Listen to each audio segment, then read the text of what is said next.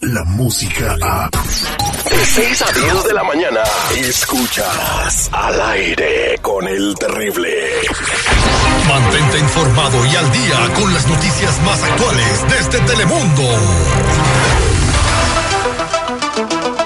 Estamos de regreso al aire con el terrible al millón y pasadito y es hora de platicar con Azalia Íñiguez desde la sala de redacción en Telemundo con todo lo que está sucediendo, pues lo más importante, lo que prestó atención toda la nación el día de ayer es en este discurso que se dio en todos los canales de televisión por parte del presidente de los Estados Unidos, Donald Trump, y que me imagino que Azalia lo miró y lo analizó y tiene eh, pues todos sus uh, comentarios al respecto. Buenos días, Azalia, good morning.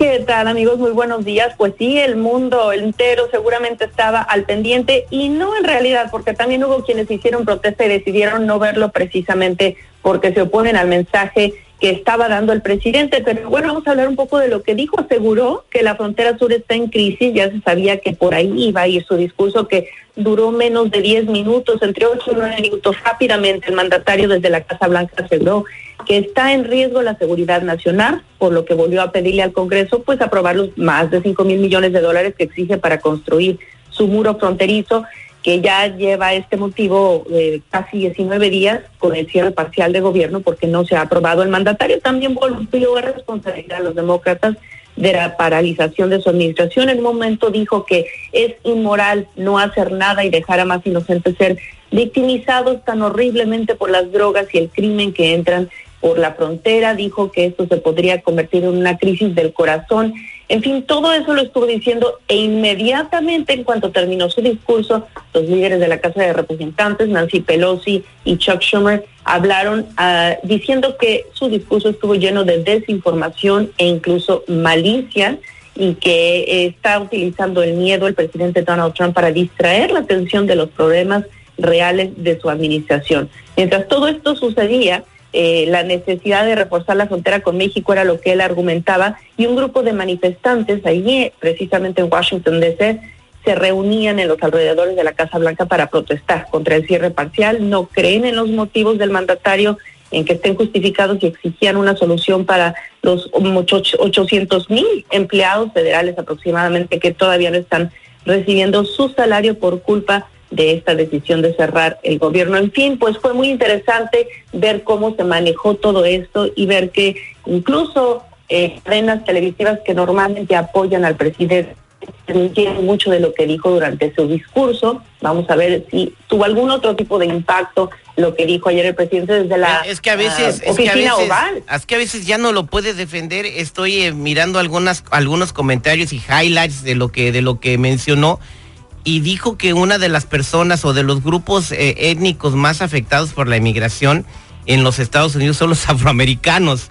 Ahora quiere como levantar a los afroamericanos en contra de la inmigración ilegal, cuando los, la inmigración ilegal y los, y los afroamericanos se, se sabe que han convivido bien eh, eh, en este país, entonces ahora se puso a decir que ellos son los más afectados por este, por este problema de inmigración, ¿no?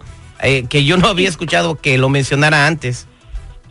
Claro, claro, incluso también habló de los inmigrantes, de los latinos, eh, dijo que también familias latinas estaban viendo afectadas, en fin, hizo muchos comentarios sin tener realmente datos eh, pues contundentes para asegurar que lo que él decía era cierto y algunas de las eh, de los comentarios que se hicieron posteriormente de crítica hacia lo que había dicho hablaban precisamente de que ha disminuido el ingreso de inmigrantes al país desde que él llegó y que además las drogas y lo que entra al país normalmente no entra por la frontera, sino por otros puntos que son eh, pues mucho más eh, asegurados, por así decirlo, ya sea por aire, por mar no necesariamente por las fronteras. Así que bueno, hubo muchísimo debate con respecto a cómo se manejó la información el día de ayer. Algo que me llamó, buenos días, Cecilia, algo que me llamó también mucho Buenos la días. atención fue eh, el que dijo Nancy Pelosi, ¿no? De que quieren que el símbolo de Estados Unidos sea la Estatua de la Libertad y no un, un muro. Eh, y también digo, Donald Trump de repente me recuerda mucho a una señora que decía, hijos, hijos, cierren las puertas y las ventanas porque se van a meter los cholos y van a hacer su, van a robarnos y asaltarnos. Entonces la señora le dijo a su hijo, eh, los hijos le dijeron a la, mamá, mamá, los cholos ya están adentro, entonces aquí están los terroristas. Están tratando de- de cuidar la frontera, de que no haya más violencia, cuando los shooters, el de Las Vegas, no eran inmigrantes, el de Sandy Hook tampoco eran inmigrantes, entonces, los como dijo también Nancy Pelosi, los inmigrantes no son el peligro. El peligro es eh, la manera pues. como se está manejando el país y que está costando eh, que se afecte la bolsa de valores, que se pierda la confianza de inversionistas de otros países para poner dinero acá y luego pues quién sabe cómo vaya a venir una recesión por todas estas, estas eh, locuras que se le están ocurriendo al presidente. Espero que lleguen a un consenso eh, bipartidista entre los republicanos y los demócratas y que dejen de politiquerías y que piensen en toda la gente que votó por ellos, Azalia. Así es, y lo que mucha gente, mucha gente dice es que la crisis la están inventando y están agregando a otras crisis reales que necesitan solución y que se están quedando a un lado. Así que, pues vamos a ver, ojalá que realmente eh, haya un cambio porque esto no va por buen camino, desafortunadamente. Exactamente, se fue por, pudiéndote ir por el freeway, te fuiste por el camino, el, todo el laberinto ahí. Muchas gracias a Salia Íñiguez. Hoy, como siempre, te vamos a ver en Telemundo eh, a nivel nacional desde las 12 del mediodía, pero también quiero que le platiques a la gente sobre Telemundo Responde, que tenemos este programa en todo el país para la gente que necesite ayuda o que pues estén pasando de lanza con ellos, ¿no?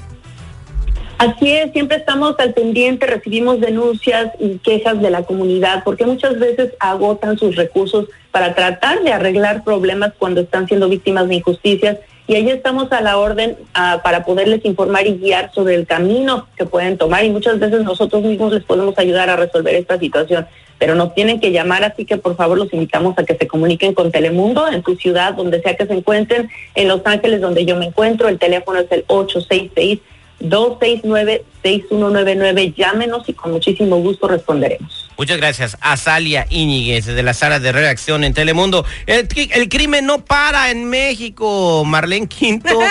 ¿A quién fue víctima el crimen ahora? Le robaron la camioneta y está dando las placas. Si usted sabe, ahorita le digo a quién le robaron esto. No puedo creer. ¿Y, ¿Y dónde fue para no ir? Ah, mm. Descarga la música a. Escuchas al aire con el terrible. De 6 a 10 de la mañana.